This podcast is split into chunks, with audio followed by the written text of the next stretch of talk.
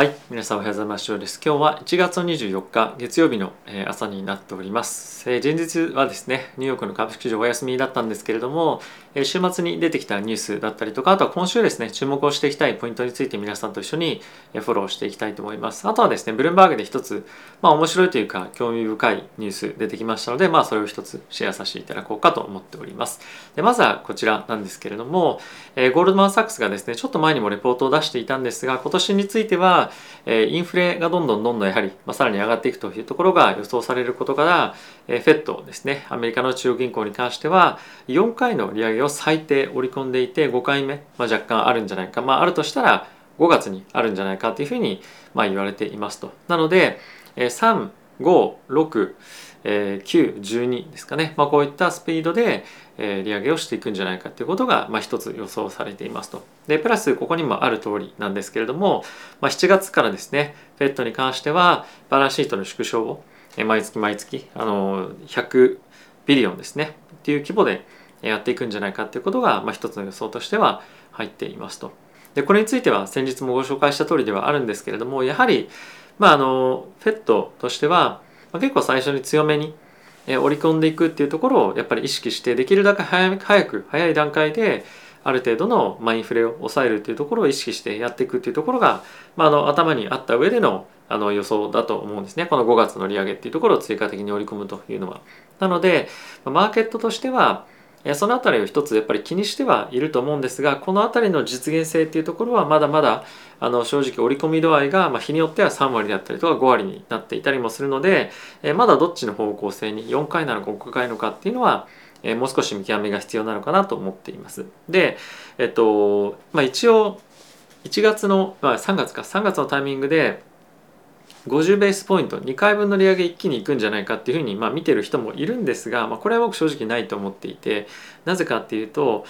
このパウエル議長に関しては事前に先から織り込ませるっていうのはもう上等手段というかしっかりとやってる人ですよね。なのでまあこれがなかった時点でそういった方向性のまあ議論だったりとか何か匂わせがなかった時点で、まあ、僕はないかなと思います。で一方でじゃあその5月の利上げが本当にあるかどうかについては、まあ、かなり早い段階でこれ言ってくると思うんですね。なのでまあ3月に1回利上げありますよね。でその後にじゃあ5、6というふうに続くんであれば3月のその利上げの時点でまあ、何かしら早ければですね匂わせるっていうのを始めるんじゃないかと僕は思いますなのでまあそのあたりはあのパウエル議長だったりとか他の FED の連銀総裁のコメントをしっかりと聞いて判断をしていくっていうところが一つやっぱり重要じゃないかなと思いますでまあこれは一つ、まあ、いいことだなと思うのはおそらくパウエル議長に関しては何か市場に対してサプライズで何かやるみたいなことは多分まあないと思うんですねなのであのしっかりとそのあたりを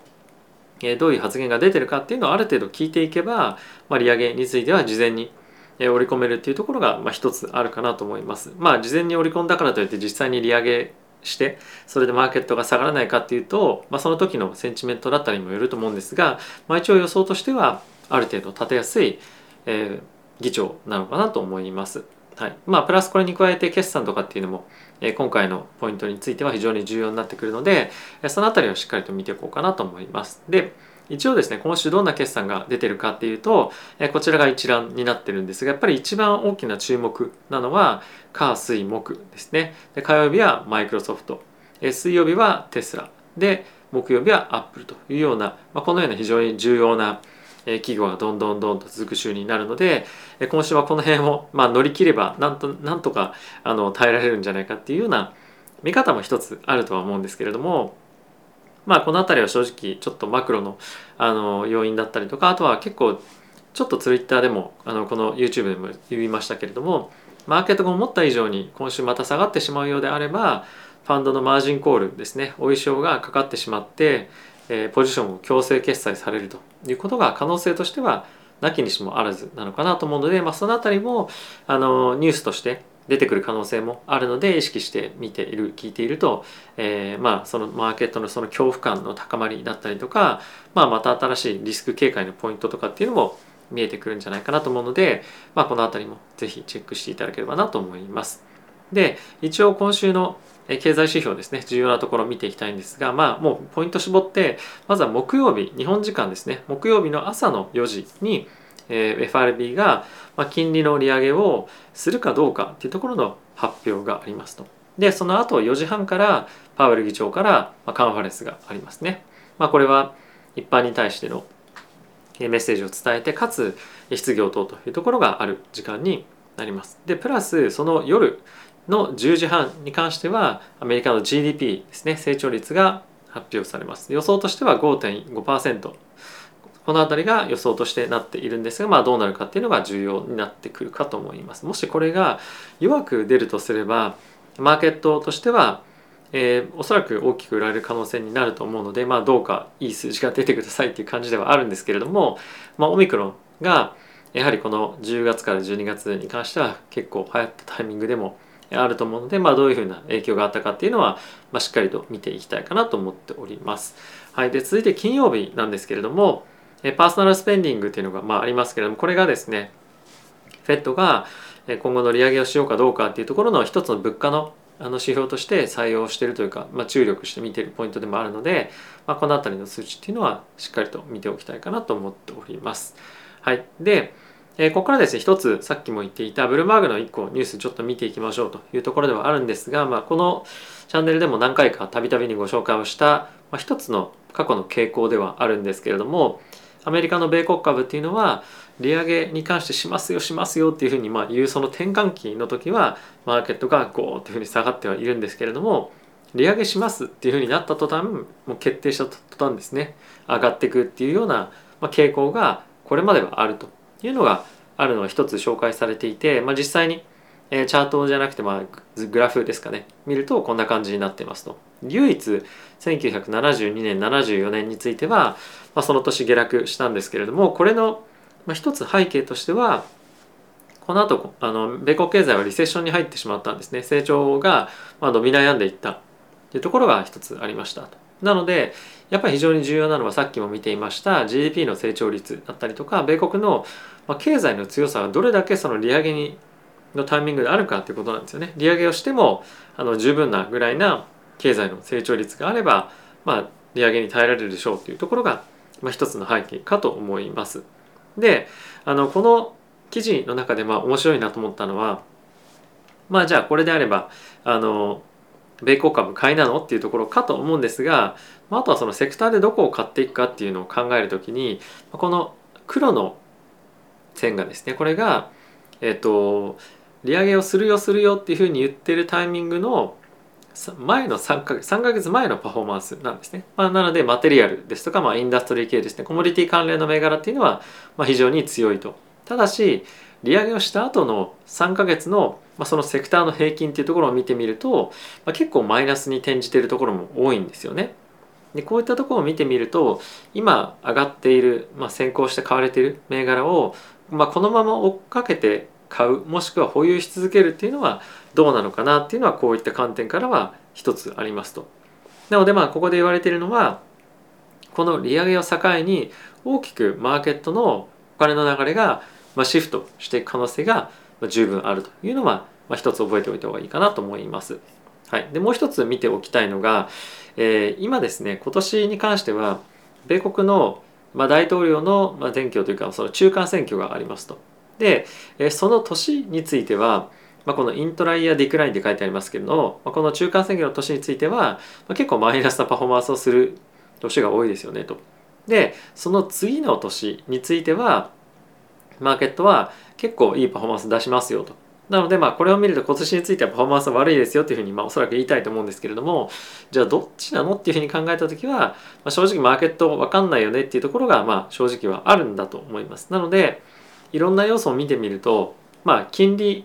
上昇その利上げっていうところから見ると今年については利上げを始めたタイミングででかつ経済が成長していくというところがもし背景にあるようであれば上がる可能性は一つ見てもいいんじゃないでしょうかっていうところが大きな一つのトピックとしてある中で選挙っていう観点から見ると、まあ、もしかすると少し厳しいような状況になっていってしまう可能性は十分あるんじゃないかというふうに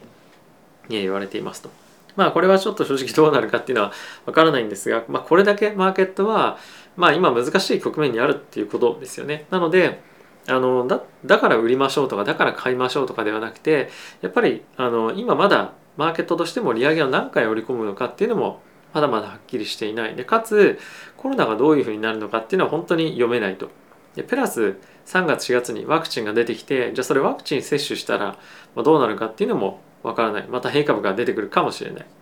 でプラス選挙がありますと。あとはちょっとあのサイドストーリーというか、まあ、ここのフォーカスではないんですけれども、まあ、2月に、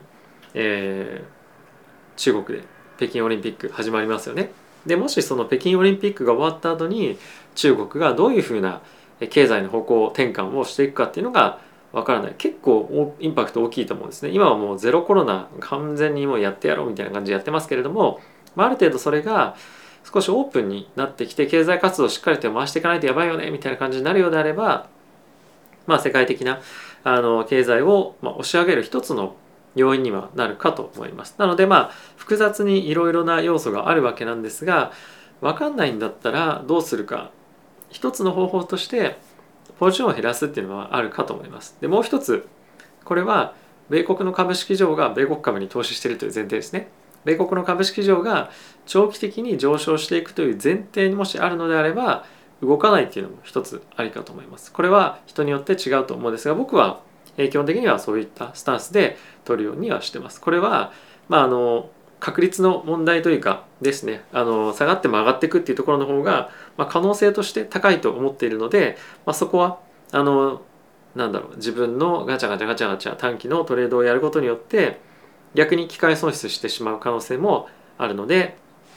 新たな資金を、まあ、着々と株式の口座に入れていくっていうところを僕はま基本的には戦略としてやっていきたいと思います。まあ、戦略と言えるほどではないんですけども結果的にはそれが一番勝つ可能性がま強いかなと思いますし、まあ、やっぱり長期的に投資をしていける、まあ、個人投資家っていう観点でもあるので、まあ、そういったところが僕は一番結果的に見ると勝率が高いんじゃないかなと思います。まあ、その代わり例えば3ヶ月半年とかまあ時にはもしかすると1年かもしれませんがパフォーマンスが冴えないような年もまあそれはあると思うんですねただし冴えない年だからこそいいコストで入れるっていうところもあると思うので、まあ、その辺り人それぞれ戦略を考えて自分なりの投資スタンスだったりとか投資の目的と照らし合わせて戦略を練っていけるといいんじゃないかなと思います。まあいずれにせよ今年については非常に厳しいあのそんなに簡単じゃない年っていうのがみんな見てるような状況だと思うのであの、まあ、マーケットにフォーカスしすぎるというよりももっと自分で新たなことにチャレンジしてみるとか、まあ、そういったところにフォーカスを当てながら、まあ、このあのマーケットのあの低迷期をですね、まあ、乗り越えていくというかやり過ごすっていうのも一つまあ、ありなんじゃないかなと思ってます。短期トレードをガシガシやりたい人にとっては、まあ、ずっとマーケットに張りて張り付いてなければいけないと思うんですけれども、まあ、長期でえコツコツポジション積み上げていくって人については、まあ、株式はまあそういった感じでやっておいて、まあ、あとはもっと自分がやりたいことやるべきことをやるっていうまあそういった意味ではいい時期になるかもしれないなという感じです。はい。ということで皆さん今日も動画ご視聴ありがとうございました。あとは昨日の動画に対して本当にコメントたくさんありがとうございました。えっと、いろんなところにリツイートしていただいたりとかもあるので非常に、えー、嬉しいです。えー、まあ、ああいったその考え方みたいなところのあの動画に対して非常に反響をあのいただけるのは非常に僕としてもあの嬉しいことであの感謝しかありません。今後もどうかよろしくお願いいたします。ということでまた次回の動画でお会いしましょう。さよなら。